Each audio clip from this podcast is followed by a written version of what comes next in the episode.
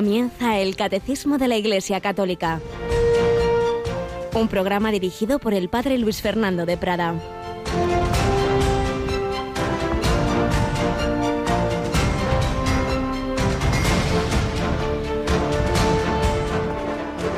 Al acercarse Jesús a Jerusalén y ver la ciudad, lloró sobre ella mientras decía, si reconocieras tú también en este día lo que conduce a la paz, pero ahora está escondido a tus ojos.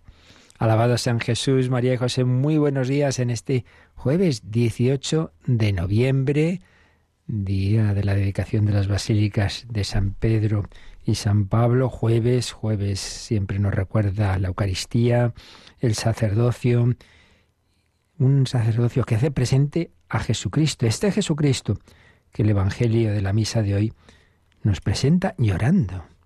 En algunas ocasiones aparece ello, ese lloro de Cristo en el Evangelio. Y es que tenemos una falsa idea, como si el ser fuerte significara no tener sensibilidad. Y el Dios hecho hombre tiene esa impresionante sensibilidad. Es verdadero hombre, tiene una psicología humana. Y le duele, le duele en este caso el rechazo, el, el daño que nos hacemos a nosotros mismos. Así en su conjunto, evidentemente, claro que había mucha gente en Jerusalén que acogió a Jesús, pero en su conjunto no, fue, rechazó la ciudad al, al Señor.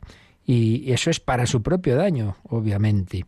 Y por eso a Jesús le da pena, llora, si reconocieras lo que te da la paz, lo que te, lo que te conduce a la paz, pero está escondido a tus ojos, porque cuando uno se va cegando, por su soberbia, por su ira, por sus intereses, pues al final se, se autoengaña. Y vendrán días sobre ti en que tus enemigos te rodearán de trincheras, te sitiarán, te, te arrasarán, no dejarán piedra sobre piedra. Así ocurrió cuarenta años después, en el cerco de Jerusalén por las tropas de Pompeyo, la destrucción de Jerusalén, del templo. Bueno, pues eh, Jerusalén es cada uno de nosotros. Jesús se acerca a nosotros, quiere conquistar nuestro corazón. Si se lo abrimos, la cosa va a ir más que bien. El Señor va a ir tomando posesión como rey de amor de nuestra psicología y hará maravillas en ella, como, como de manera súper excelsa hizo en la Virgen María y, y en los santos. O también en Pedro, que no fue tan fácil, lo tuvo que ir conquistando. Pero si nos negamos, si nos cerramos, llorará sobre nosotros, porque verá nuestra ruina, nuestro daño, y al final también seremos conquistados por otro. Si no nos conquista Jesucristo, ¿quién nos conquista? Satanás. Sí, es así. Y será nuestra ruina. De nosotros depende. El Señor quiere el bien de todos, pero no basta que Él quiera. Él respeta nuestra libertad. ¿Daremos alegrías al Señor o haremos que llore? De nosotros depende. Y por ahí han ido todos los santos enseñarnos esa correspondencia al Señor. Por ahí uno de los libros más famosos de la historia de la espiritualidad que en esta temporada estamos escuchando por las madrugadas. Rocío, buenos días. Muy buenos días, padre. No sé yo si, bueno, como madrugas tanto viniendo en el coche, hasta te has podido escuchar, ¿verdad? La imitación de Cristo. ¿A qué hora es? Cuéntanos. Bueno, pues es bien tempranito, pero merece la pena. A las seis de la mañana, a las cinco en las Islas Canarias, Maite Bernard nos acerca esta lectura pausada para rezar con este clásico de la espiritualidad, la imitación de Cristo, el Kempis. En efecto, un auténtico clásico según pues muestran los, los datos de, de, tantos siglos, después de la Biblia, el libro más editado en, en, la vida cristiana, para la vida cristiana, recomendado por muchísimos santos. A la mente me vienen enseguida San Ignacio de Loyola, bueno, se lo sabía de memoria, lo llamaban mi Gersoncito, porque en aquella época se atribuía a Gersón.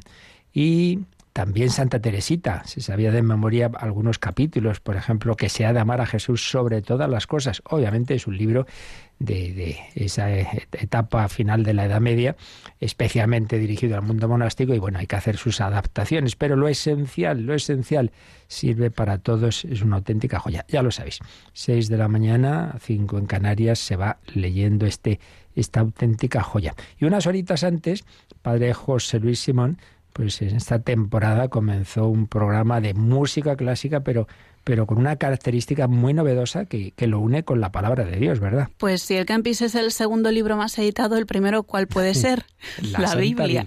Pues de esto va el programa del padre José Luis Simón, la Biblia en partitura.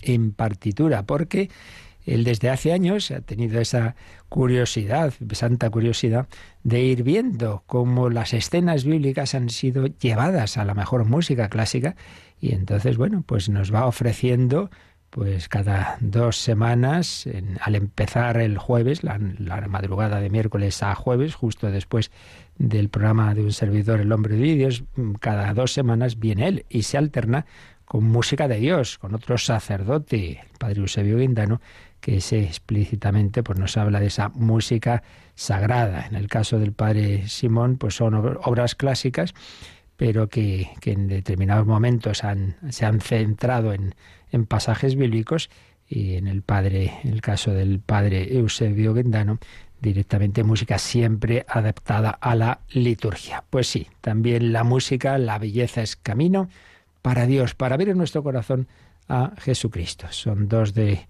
dos de los programas con los que tenemos otros, con los que la música nos puede también ayudar. Pues vamos adelante porque todo, todo, todo debe ser para gloria de Dios. La música, las imágenes y los templos, de eso estamos hablando. Pero vamos también a recordar un, magnífico artículo que hace bastantes años, pero tiene ahora más actualidad, diría yo, eh, que, hace 30 o 40 años cuando lo escribió José Luis Martín descalzo, nos creemos muy libres y tantas veces somos esclavos. Vamos a recoger un artículo que escribió sobre las nuevas esclavitudes.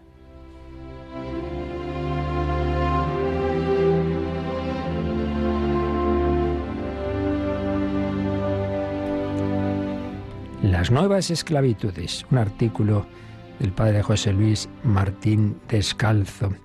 Margarit Yursenar pone en boca de Adriano estas palabras. Dudo de que toda la filosofía de este mundo consiga suprimir la esclavitud. A lo sumo le cambiarán el nombre.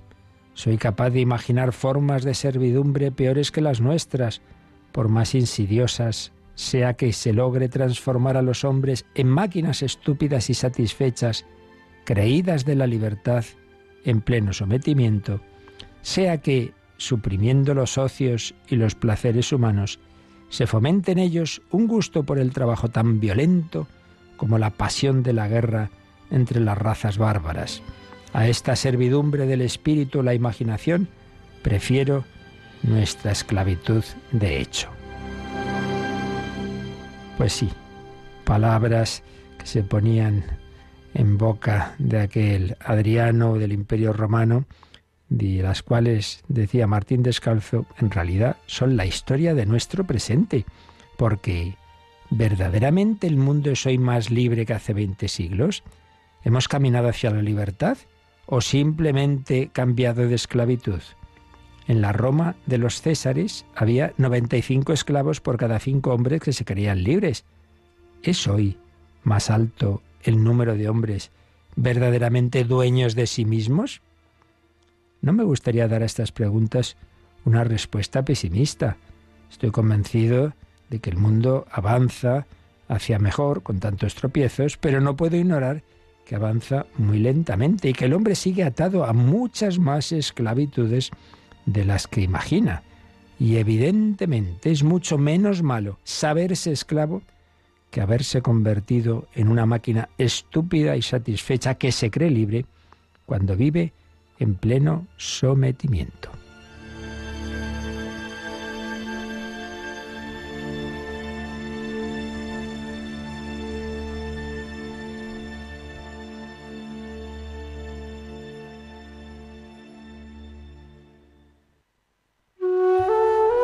Y es que es esclavo el hombre que está atado por su propia libertad cuando no sabe para qué le sirve, porque la libertad no es un valor en sí, sino un solar en el que debe construirse.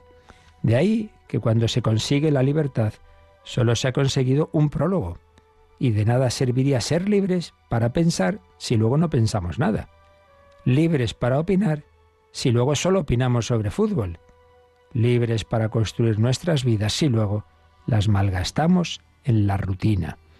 ¿Es esclavo el que vive encadenado por su incultura o el que gasta toda su vida en un trabajo que no ama? Y con ello queda dicho que es esclava media humanidad. ¿De qué le sirve dejar de ser analfabeto a quien solo leerá tebeos? ¿Y cómo podrá amar su trabajo el que simplemente lo soporta? ¿En qué se diferencia de un esclavo el que cada mañana va a trabajar solo porque está encadenado a su obligación? Es esclavo el que es siervo de sus propios miedos o de sus propios vicios, el que para vestirse solo se atreve a pensar en lo que está de moda, el que tiene que comprar los aparatos, los cuadros, las cortinas que se llevan, el que se muere de vergüenza si no tiene un coche digno de su categoría, el que va a tales películas y sigue aquellos espacios de televisión que ve todo el mundo.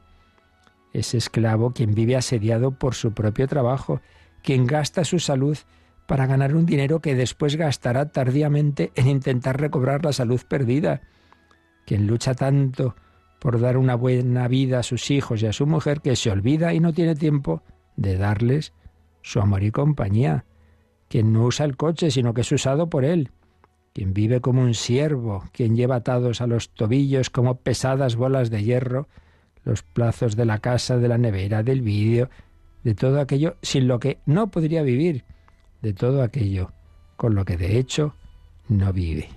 Es decir, todos somos esclavos o al menos tenemos grandes zonas de esclavitud en nuestras almas. Y lo más grave es que estamos tan habituados a esas cadenas que ya no las percibimos. Y decía Goethe, nadie es más esclavo que quien se considera libre sin serlo. Y Séneca, no hay servidumbre más vergonzosa que la voluntaria. No hay servidumbre más vergonzosa que la voluntaria.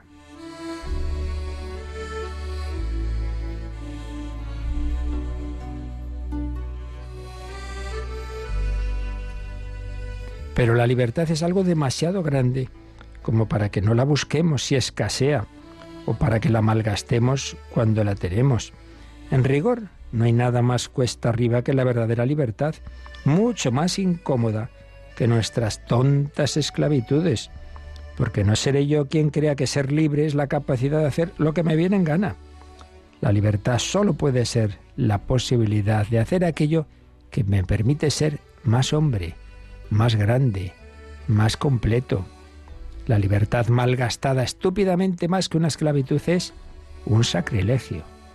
Solo se es libre para la dignidad, para amar más o construir mejor, no para mirar las nubes o rascarse la barriga. Solo es libre quien tiene el alma tensa y dirigida hacia algo que es más grande que él. Hay mucha gente que dice que daría la vida para conseguir la libertad, pero pocos dispuestos a emplear su libertad en construir sus vidas.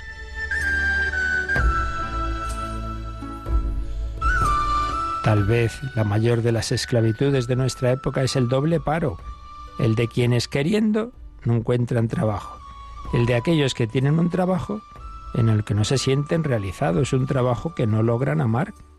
Pero, ¿quién no puede hacer lo que ama? Esa persona tiene aún la posibilidad de amar lo que hace. Esto es muy importante. Nadie podemos hacer todo lo que nos gustaría, pero podemos hacer que nos guste todo lo que hacemos. Esto es más difícil, pero no imposible porque al final todo trabajo es enriquecedor para quien sabe poner en él su pasión de hombre o de mujer. Un hombre verdaderamente libre en su interior convierte en liberador todo lo que hace, porque esta es la más hermosa de las verdades, que te pueden aplastar las libertades exteriores, pero nadie es capaz de encadenar un alma decidida a ser libre. Te pueden quitar el pan, no los sueños. El dinero, no la esperanza ni el coraje.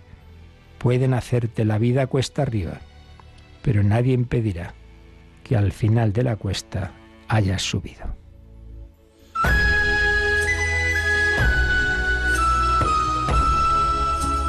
Pues sí, creo que fue un artículo muy lúcido. No creamos que somos libres así, por no tener aparentemente unas esclavitudes externas, cuando las tenemos internas, cuando nos domina el que dirán, la costumbre, cuando no superamos nuestros vicios, cuando hacemos las cosas a regañadientes, sí, puede haber unas circunstancias que te impiden hacer lo que quieres, que te obliguen a tal trabajo, a tal otro, pero en tu interior está esa capacidad de poner ahí ese amor, esa pasión, ese ver los aspectos positivos, de ayudar a otros en todo lugar, en toda circunstancia, esa libertad interior que tiene el hombre y esa libertad que nos quiere dar Jesucristo. La verdad os hará libres.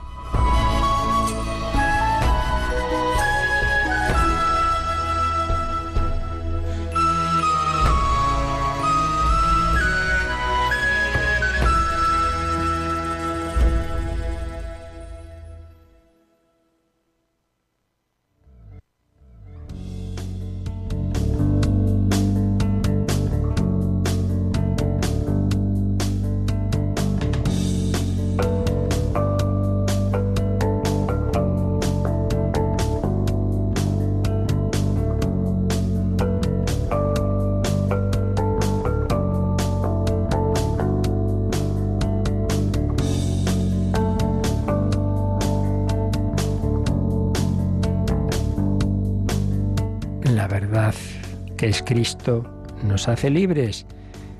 Esa libertad interior que brota de que Jesucristo nos libera de la esclavitud a nuestro propio egocentrismo, soberbia, ira, todos los pecados, nos libera de esa esclavitud del demonio en la que nuestra alma es concebida en el pecado original y nos permite mirar hacia lo alto, nos permite amar a Dios, amar al prójimo, nos permite dar un culto en espíritu y en verdad, dirigirnos al Padre en Cristo y en el Espíritu Santo. El culto de la nueva alianza.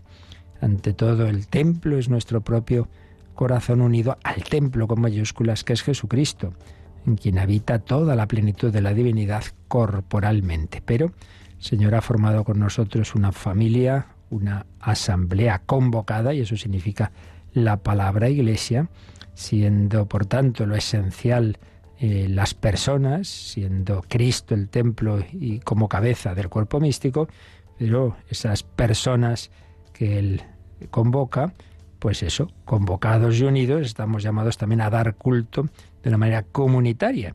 Y por ello los cristianos enseguida empezaron a reunirse, no simplemente una relación individualista corazón a corazón con Cristo, sino en, ese, en esa unidad comunitaria dar ese culto propio de la liturgia. Hemos tenido un par de días introduciéndonos a esta pregunta que hace el catecismo sobre el dónde, el dónde se celebra la liturgia. Hemos situado el contexto, pues la, evolución que hay de, desde los lugares, digamos así, en el Antiguo Testamento, como todo ello pues culmina en el gran templo de Jerusalén, pero como a su vez todo ello, como las demás instituciones del Antiguo Testamento, apuntaban hacia Cristo, en quien todo alcanza su plenitud, en continuidad, no en ruptura, pero sí en plenitud, en superación. Cristo es el templo. Veíamos también, siguiendo esa obrita extraordinaria de, del entonces cardenal Joseph Ratzinger sobre el, espíritu de la liturgia, veíamos eh, la continuidad y las diferencias que hay entre las sinagogas que apuntaban al templo de Jerusalén y las iglesias cristianas que apuntaban al oriente, en cuanto que ese sol que nace de lo alto es un símbolo de Cristo. Mirar hacia Cristo, el símbolo de Cristo, el sol y la cruz, esa cruz de la que habla el Señor como la señal del Hijo del Hombre. Y eso es también una señal de mirada hacia la escatología cristiano, esto lo hemos perdido mucho en nuestra época, pero los primeros lo tenían muy claro, pues esa, tenían esa mirada eh, a ese Jesús que vendrá. Ven Señor Jesús, ven Señor Jesús. Esa dimensión de mirada hacia el oriente, hacia Jesucristo, esa importancia de esos lugares en el templo que son, por un lado, donde se proclama eh, la palabra de Dios, el ambón donde se explica la cátedra y donde se guarda esa presencia eucarística del Señor. Esto ya lo explicaremos con detalle, el sagrario. Y ese altar donde se celebra el sacrificio. Antes las sinagogas miraban hacia el templo de Jerusalén, que era donde se hacían los diversos sacrificios. Ahora el sacrificio se realiza en ese altar y lo que hace es hacer presente de una manera misteriosa el, el, verdadero sacrificio que Cristo hizo de sí mismo como Cordero Inmaculado ofrecido en el ara de la cruz, el altar, la importancia de, de esos aspectos del templo cristiano que ya iremos, que iremos viendo con calma. Bien, pues vamos a pasar ya al número 1180 que precisamente acabamos de hablar de la libertad en ese artículo de Martín Descalzo, y nos va a recordar que, claro, los primeros tres primeros siglos los, los, cristianos no tenían libertad porque estaban siempre la amenaza de las persecuciones, que no, no fueron continuas. Fueron, pues, aparecían, desaparecían, épocas de tolerancia, otra vez persecución, pero claro, en cualquier caso fue imposible hacer pues verdaderos templos hasta que llegó el edicto de libertad, el 313, bajo Constantino, y entonces empezaron a, construir edificios destinados ya explícitamente al culto. Vamos a leer este número, eh, Rocío, el 1180. Cuando el ejercicio de la libertad religiosa no es impedido, los cristianos construyen edificios destinados al culto divino. Estas iglesias visibles no son simples lugares de reunión, sino que significan y manifiestan a la Iglesia que vive en ese lugar, morada de Dios con los hombres reconciliados y unidos en Cristo. Así pues, se nos recuerda que lógicamente, pues cuando ya fue posible por la libertad religiosa, pues los cristianos empezaron a construir edificios destinados al culto. Antes, como ahora recordaremos, pues bueno, se reunían en casas particulares o donde podían, incluso las catacumbas, claro. Pero ya cuando fue posible, pues ya se hacen edificios explícitamente y desde el principio destinados al culto. Y también se nos dice que esas iglesias, por un lado, pues claro, primer sentido obvio, de tipo funcional, en algún sitio hay que reunirse, lugares de reunión, pero mucho más, mucho más. Tienen la misma palabra, eclesia, que lo que significaba la asamblea reunida, lo que son los miembros de, la comunidad, del, cuerpo místico de Cristo, convocados, que también veíamos esto, la palabra iglesia que aparece ya en el Antiguo Testamento, obviamente en otra lengua, pues eh, tiene relación esa convocación con el culto. Dios convoca a su pueblo para darle culto. Ante el Sinaí y luego pues en los distintos lugares y circunstancias. Eh, por tanto, un primer sentido, pues sí, el lugar para, para dar el culto. Pero también nos dice este número que esas iglesias manifiestan a la iglesia, con mayúscula, a la comunidad eh, de, personas redimidas por Cristo que creen en Él, en los que Cristo vive en sus corazones, que siempre está esa dimensión, ¿no? El, el alma como templo de la Santísima Trinidad. Estas iglesias visibles no son simples lugares de reunión, sino que significan y manifiestan a la iglesia que vive en ese lugar. La iglesia que peregrina en esta diócesis, en este lugar, bueno, pues esa comunidad en la que Cristo vive, en esas personas, en esos corazones, se reúne aquí. La iglesia, morada de Dios con los hombres. ¿Qué es la iglesia? La prolongación de la, de la encarnación. Dios que se encarnó físicamente en el seno de María, pide entrar en cada una de las almas y corazones, pide esa otra encarnación mística. ¿Me dejas vivir en ti? ¿Me dejas actuar en ti? ¿Me dejas amar a través de ti? ¿Me dejas hablar a través de ti? Tú necesitas mis manos, mi trabajo, que a otro descanse. Esas iglesias manifiestan a la iglesia que vive en ese lugar morada de Dios con los hombres reconciliados y unidos en Cristo. ¿Quién nos une? Pues Jesucristo en su cuerpo místico, con esa savia vital que es el Espíritu Santo, con ese alimento común que es la palabra de Dios y la Eucaristía. No solo de pan vive el hombre, sino de toda palabra que sale de la boca de Dios. Si no coméis la carne del Hijo del Hombre, no bebéis su sangre, no tendréis vida en vosotros.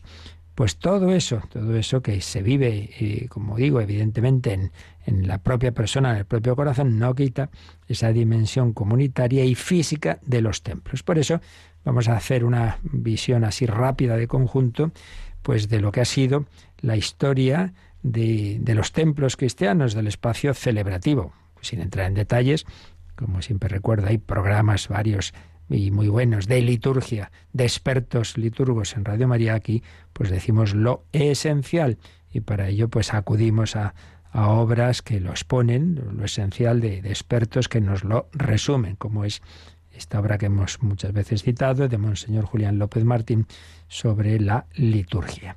¿Qué nos dice sobre ese espacio celebrativo donde se celebran las, las, los distintos acontecimientos y celebraciones, valga la redundancia, litúrgicas. Pues espacio celebrativo, dice, son los lugares donde se desarrollan las acciones litúrgicas. También lo aplicamos a su ambientación y decoración.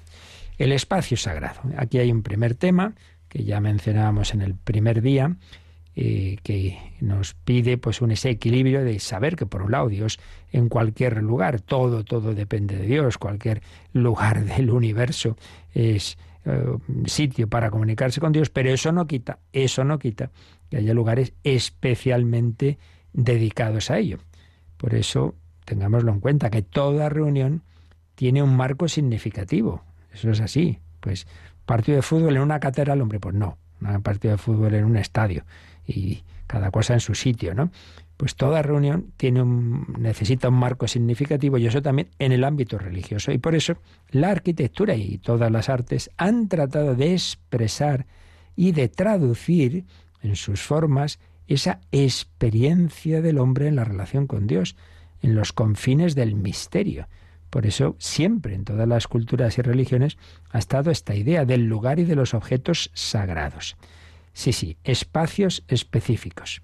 El espacio no es homogéneo, no, no, existen zonas, zonas en las que se ha producido o se produce una manifestación de Dios, una hierofanía. Recordemos cuando Moisés está con, con cuidando el, rebaño de, de su suegro y ve aquella zarza ardiente y que no se consume y se acerca y escucha, descálzate porque el lugar que pisas es sagrado.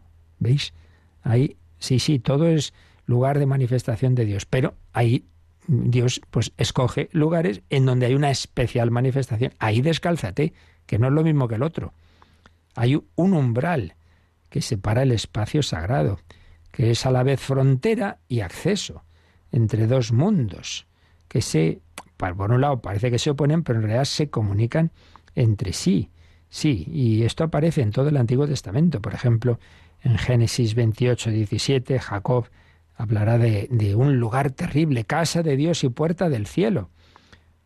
Pues sí, y por tanto un, un punto de partida, ¿no? Es que hay lugares sagrados y el ritual expresa unas veces el reconocimiento de la sacralidad de un lugar o a veces la constituye sacralidad, la confiere. Bien, esto así como un primer paso.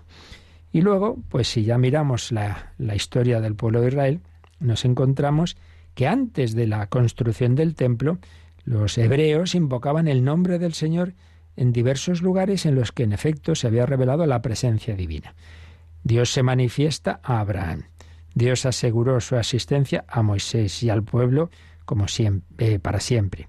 Y como signo y testimonio de esta cercanía, pues había una especie de santuario portátil en el desierto, claro. Eran nómadas, iban caminando, ahí no iban a hacer un, templo en medio del desierto, sino que, que había un lugar de cita con el Señor. Esto es muy bonito, ¿no? Cuando Moisés va a la tienda del encuentro y se posa la nube, una señal de que Moisés está hablando con Dios, un lugar específicamente sagrado de comunicación con Dios.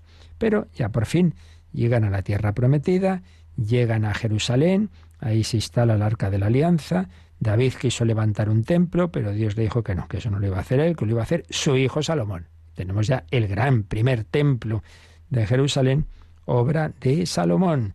El templo se convirtió así en el centro religioso. Luego está la, ya posteriormente la reforma que hará Josías. Pero, como todo en esta vida, todo se puede estropear. Entonces llegan los profetas y denuncian que muchas veces se daba un culto superficial, prácticas diversas, pero sin poner el corazón y sin que eso afectara la vida. Dice, eso no puede ser. A que viene aquí a hacer este sacrificio y luego en la vida ordinaria, pues tratando mal a la gente, de ninguna manera. Eso no, no vale. Incluso llegó a la corrupción de prácticas idolátricas. Y eh, llega un momento, nos dice el profeta Ezequiel, que la gloria del Señor abandonó el templo. Luego, pues está el drama del exilio, eh, pero los profetas habían anunciado un nuevo modo de presencia divina. Bueno, luego está pues la reconstrucción del templo, el segundo templo, el templo que se hizo pues ya en tiempos de, Jesús, eh, que Herodes ahí quiso ganarse a los judíos con todo ello, sí, sí, pero todo apuntaba ya a otro templo, al Emmanuel. La promesa se cumplió en la encarnación, Emmanuel, Dios con nosotros. Pero ojo, Jesús no desprecia el templo, ¿eh? como le acusaron, eso era, era mentira. De hecho, mm, le duele que se profane el templo y por eso expulsa a los vendedores del templo. Mi casa es casa de oración, la habéis convertido en una cueva de ladrones. Así que no es verdad que él desprecie el templo. Lo que dice es eso, que tiene que usarse para lo que tiene que usarse. Pero sí que es verdad que como todo apuntaba a él, destruid este templo, en tres días lo reedificaré, el templo de su cuerpo, a su propia persona, pues todo iba a edificarse de otra manera, a enfocarse de otra manera, y el que no le aceptara a él, pues, pues él ya aceptó, digo, perdón, vaticinó la ruina, no quedará piedra sobre piedra de ese templo en tanto en cuanto no acogió al verdadero templo. El verdadero templo está reedificado sobre Cristo, el fundamento eh, de todos, y también luego ya como la piedra de la iglesia, Pedro. Los discípulos de Jesús, nos dicen los hechos de los apóstoles, acudían al principio al templo de Jerusalén, iban allí a rezar, pero también eran conscientes de que estaban entrando en otra época y de que ellos eran las piedras vivas del templo espiritual. Aparece en San Pablo, en primera y segunda Corintios, en San Pedro, su primera carta. Hay un culto nuevo que tiene como modelo la liturgia celeste. Todo ello, pues poco a poco, claro, el Señor, bueno, poco a poco, pero bastante deprisa. Muy pronto, pues se va produciendo en esa primera generación cristiana esa, esa continuidad, pero a la vez esa mm, superación y en cierto modo, no ruptura, pero ciertamente ya con un enfoque muy distinto a lo que ellos estaban acostumbrados. Y todas esas instituciones litúrgicas del Antiguo Testamento sí quedan integradas, pero ya digo con otro sentido, el sacerdocio, el sacrificio, el templo, claro, todo desde Cristo, sacerdote, víctima, altar, el verdadero cordero y pontífice.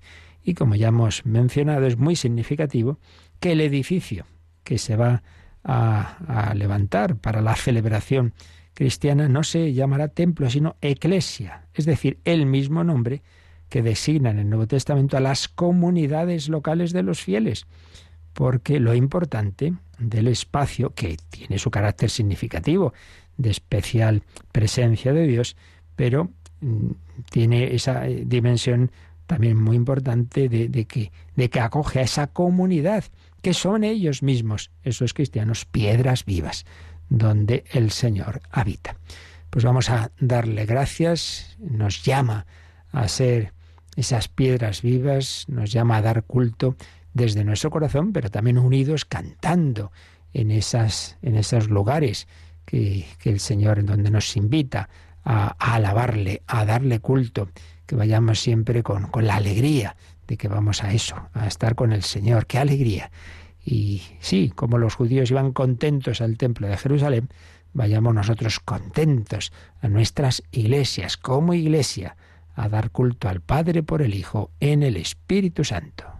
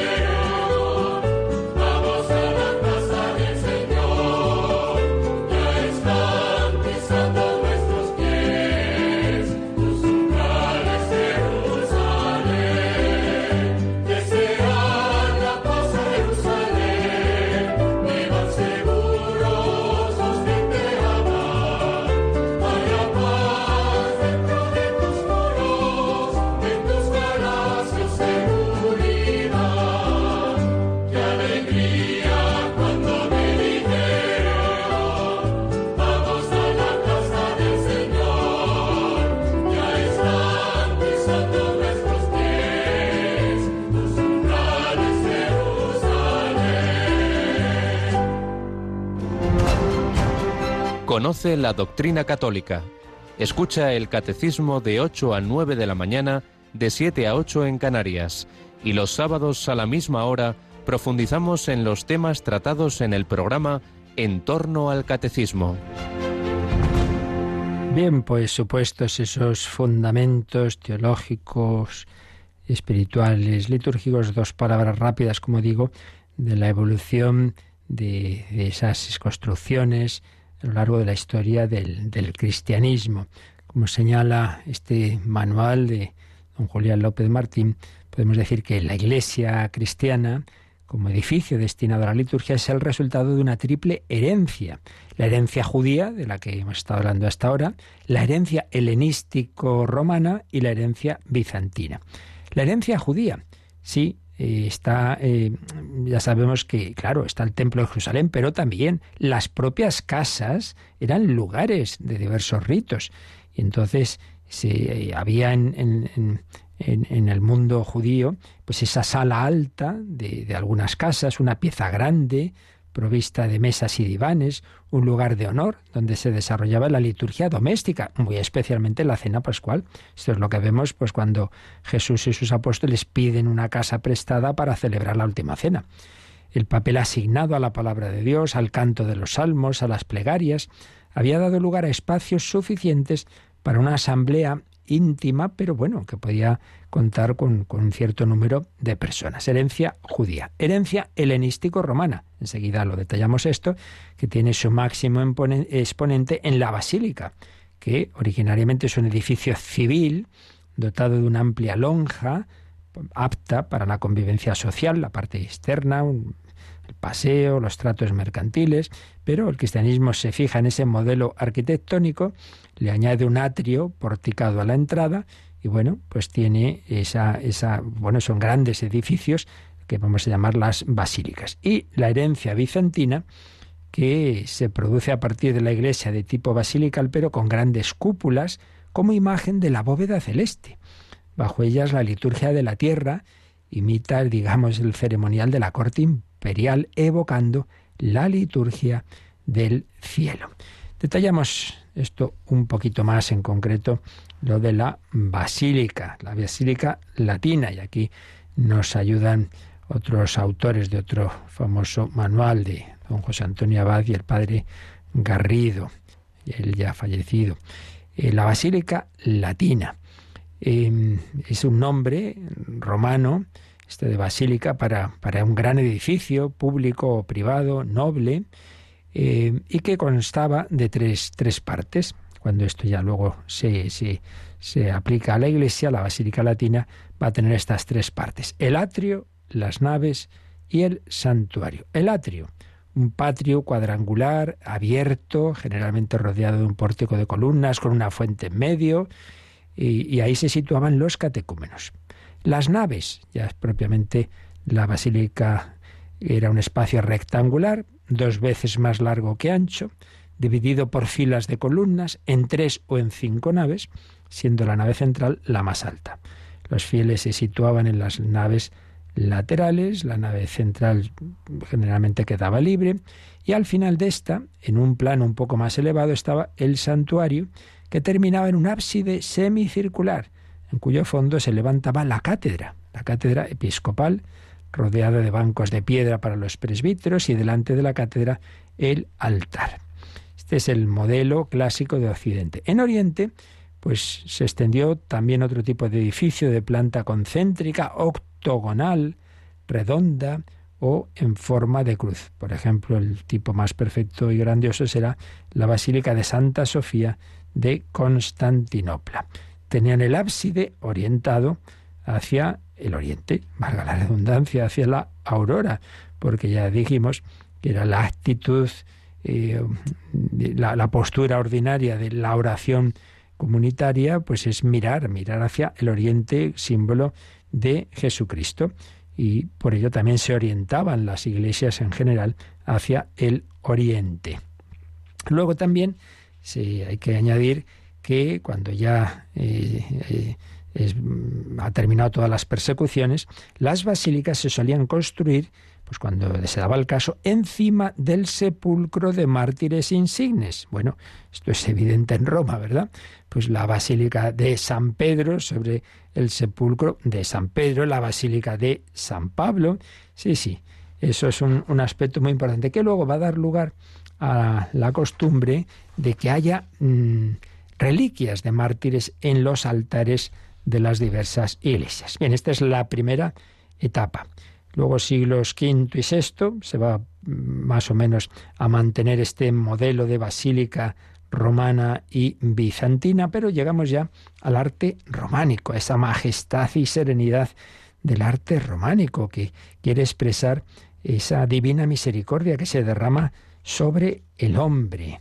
Iglesias románicas desde siglo VI, más o menos hasta el XI, eh, perdón, desde el VIII, pues va surgiendo, desde el octavo va surgiendo y se va extendiendo en, en, Italia y en Francia ese nuevo estilo que se va a imponer vigorosamente en todo el occidente ya desde el año 1000. Y ahí, bueno, hay una mezcla ¿no? de elementos eh, clásicos, orientales, bárbaros. Se llama románico por ser una derivación del arte romano. ¿Qué características tienen las iglesias románicas? Pues que tienen tres naves, también ahí vemos que la central es el doble de larga que las laterales, frecuentemente separadas por pilares de piedra. El presbiterio está mucho más elevado que el plano de la iglesia y las ventanas son pocas y estrechas, dejan pasar poca luz por lo menos en el románico primitivo. Luego ya en la evolución hacia el gótico va entrando más la luz. En efecto, pasamos luego al gótico. Gótico viene de los godos, es decir, como que se, le puso ese nombre como si fuera un arte, digamos, de, de, los bárbaros. Pues de eso nada de bárbaro, todo lo contrario, son maravillas. El templo ganó en luz, como si quisiera eliminar la separación entre el espacio interior y el exterior vidrieras muy historiadas, bóvedas con sus nervaduras, altas columnas. Eh, ¿Qué nos quiere mostrar? Pues ese mirar hacia lo alto, esa, esa mirada al cielo. Los arquitectos encontraron un sistema de bóveda muy distinto, muy distinto, y que es el que da lugar a ese nuevo estilo, ¿no? El gótico también llamado ojival, el vértigo de la altura, de la amplitud, de la luminosidad. Iglesias de un acusado verticalismo, como decía, todo invita a dirigir la mirada hacia lo alto, hacia lo alto. La Domus Ecclesiae se ha convertido en un monumento a la gloria de Dios. Es un arte inspirado plenamente por la liturgia, por el profundo simbolismo cristiano del medievo. Mirar hacia Dios, Él es el centro de la vida, de, la, de la sociedad. Y pues es también esas, esas, grandes iglesias, sobre todo esas catedrales, pues son una manera de catequesis, esa iconografía, ese arte cristiano que va contando para el pueblo que la mayor parte pues no podía leer, pues eh, todos los grandes episodios de la historia de la salvación del Antiguo, del Nuevo Testamento, auténticas maravillas que, que, que nos muestran el vasto conjunto de la enseñanza católica. Arte románico, arte gótico, luego pues el movimiento renacentista con el retorno a lo clásico, bueno, se hace una imitación de los templos paganos grecolatinos, ahí ya eh, se pierde ese estilo tan, tan asombrosamente vertical y con, con, con, todo ese dramatismo, digamos, del misterio de las, de las iglesias góticas, y en cambio un equilibrio de las formas, un predominio de la razón, que suplantan a ese lirismo de expresión, a ese simbolismo del gótico. Siglo XV, siglo XVI, se ponen de moda las iglesias de planta central, eh, pero se va extendiendo un, un tipo de iglesia con una sola nave en forma de aula, muy luminosa, rodeada por pequeñas capillas. Se busca un espacio que permite ver fácilmente al altar y al celebrante que sea apto para la predicación. Y bueno, esto va evolucionando hacia el barroco. Hay una acogida eh, grande de, por parte del pueblo. Eh, se ve pues un estilo muy apto para las celebraciones fastuosas, pues excesiva eh, quizá fastuosidad en, en ocasiones, que precisamente por eso llamamos barroco, un uso quizá exagerado de la línea curva y quebrada.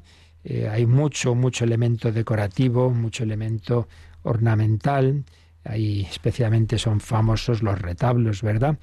Em, una exuberancia de, de, formas, contraste de colores, música, se buscaba pues esa emoción religiosa, una liturgia que impresionaba al pueblo, muchas imágenes de santos, bueno, cada estilo. Esto pasa como con todo, ¿no? Como, con la música, como con todo, como los diversos carismas, eh, como es imposible, digamos, hacer presente siempre todo, todos los elementos de, de, la revelación, de la historia. Pues es evidente, como pasa, digo, con los carismas religiosos y de los movimientos, cada uno acentúa un aspecto, siempre que no se nieguen los demás, pero siempre hay aspectos acentuados. Entonces, hay un, tipo de arquitectura que acentúa la verticalidad, la, mirada hacia lo alto, la adoración de Dios, otro pues que acentúa la cercanía de Dios, otro que acentúa, oye, que somos comunidad, tenemos también que vernos aquí. En fin, cada uno tiene unas dimensiones, unos aspectos, unos pues que, que oye, que también están nuestros hermanos los santos, eh, que hay más luz, que hay menos luz. Bueno, distintos aspectos, nada es perfecto para todo el mundo. Esto es así, como pasa con la música. Pues tipo de música que, hay, que ayuda más a unas personas o que nos lleva más a determinado aspecto del misterio, y otro tipo de música, pues a otros aspectos. Bueno, eso es, es así, y el Señor, pues, que, es el único, pero a la vez, pues, tiene esa capacidad de inspirar muchas formas, muchas formas, muchos carismas, muchos estilos de vida y muchos estilos de arte también.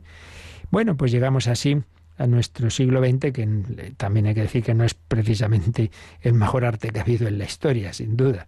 Bueno, se intenta, se intenta la dignidad de ese arte, se intenta pues que refleje también eh, tras el Vaticano II, pues un, arte que, refleje los diversos elementos teológicos, pero bueno, hay que reconocer que no siempre se ha conseguido. Las iglesias modernas, pues muchas veces se han quedado en, nada más en digamos en unas características de tipo funcional oye que esto pues sirva para las celebraciones y tal pero ya no hacemos catedrales, desde luego, sino iglesias, pues, pero eso no quita que existan también iglesias eh, mucho más sencillas que en otros tiempos, pero a la vez muy dignas y, que reflejan los, los elementos principales de la teología de la liturgia. En fin, ya digo que esto simplemente ha sido una, un pequeñísimo viaje así rápido, a vista de pájaro, para tener cierta idea sin, sin pretender ni mucho menos profundizar ni además un servidor es esto de lo que de lo que sean en absoluto expertos, sino bueno, para que tengamos, ya digo, simplemente un poquito una idea de conjunto que el que quiera profundizar en ella, pues tiene otros programas también de arte, como bien sabéis, en Radio María de auténticos expertos. Pero nos quedamos con eso, que así como hay una evolución en, en las distintas, eh, los distintos carismas que Dios ha ido suscitando en la vida religiosa, en el sacerdocio y en, las realidades laicales también, pues cada uno lo esencial siempre es lo mismo, ya lo sabemos, la gloria de Dios, el amor a Dios, el amor al prójimo, el hacer presente el reino de Dios en la tierra, etcétera, pero cada uno a su manera. Pues, pues eso también pasado con la música, con la pintura y con la arquitectura que nos da esos lugares en los que hacer la celebración de la liturgia, una liturgia que está en unión con la liturgia celestial, una liturgia que mira hacia lo alto, que espera la consumación escatológica, pero a la vez una liturgia que hacemos el pueblo de Dios que camina en la tierra y que lo que recibe en esas celebraciones es para luego llevarlo al día a día, a la sencillez de, de cada una de nuestras actividades. Con eso pues dejamos este punto de, la arquitectura litúrgica, porque lo que nos va a interesar más lo veremos los próximos días, ¿no? De, cómo vivir interiormente todos esos elementos, cómo llevarlos a nuestra vida de oración. Lo dejamos aquí, damos gracias al Señor que camina con nosotros y tenemos estos últimos minutos para nuestra eh, oración y también, si queréis, para vuestras consultas. Participa en el programa con tus preguntas y dudas. Llama al 91005 9419. 91005 9419. Puedes escribir un mail a catecismo o escribirnos un mensaje al teléfono de WhatsApp 668 594 383 668 594 383.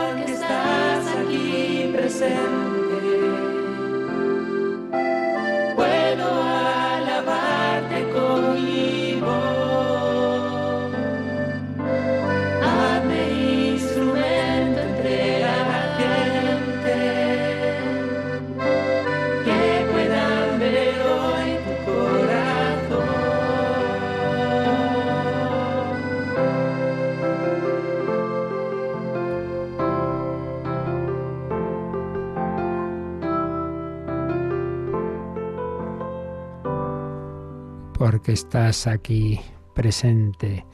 Dios con nosotros, la liturgia prolonga la encarnación, la presencia del Señor con nosotros. Teníamos testimonios, nos escuchan desde Texas, nos escuchan desde Colombia, desde diversos lugares del mundo en esta radio que también hace presente, presente la iglesia, la iglesia en las ondas. Aquí habríamos, tendríamos que hablar de otro estilo de iglesia, ¿verdad? Esa que se construye en la catedral del, del éter. Bueno, eso sería antes lo del éter, ahora ya con tantas evoluciones tecnológicas. Pero bueno, recordemos, lo importante es que cualquier edificio, cualquier sistema nos lleve a vivir en nuestro corazón esa presencia de Dios, pero también en la unión con los hermanos. Pues lo dejamos aquí, seguiremos el próximo día, profundizando la próxima semana ya, en los elementos de los diversos aspectos del templo y cómo mm, darnos cuenta de qué significado tienen cada uno de ellos para nuestra vida cristiana. Y que hoy jueves, precisamente el día en que Jesús celebró la última cena e instituye la Eucaristía, hagamos todo lo posible por esa visita, todo el que pueda salir, todo el que, pueda que vaya a una iglesia y que esté con el Señor y le dé gracias, porque se ha quedado con esa especialísima forma de presencia. Hay muchas formas, pero esa es la más fuerte, la más densa, por así decir, la presencia real, sustancial y corporal del Hijo de Dios hecho hombre. Agradecemos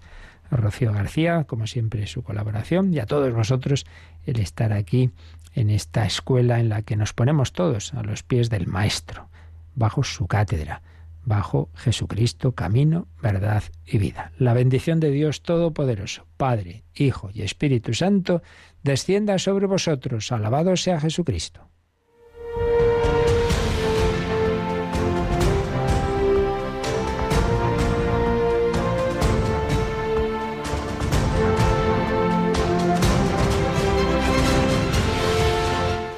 Han escuchado en Radio María el Catecismo de la Iglesia Católica. Un programa dirigido por el Padre Luis Fernando de Prada.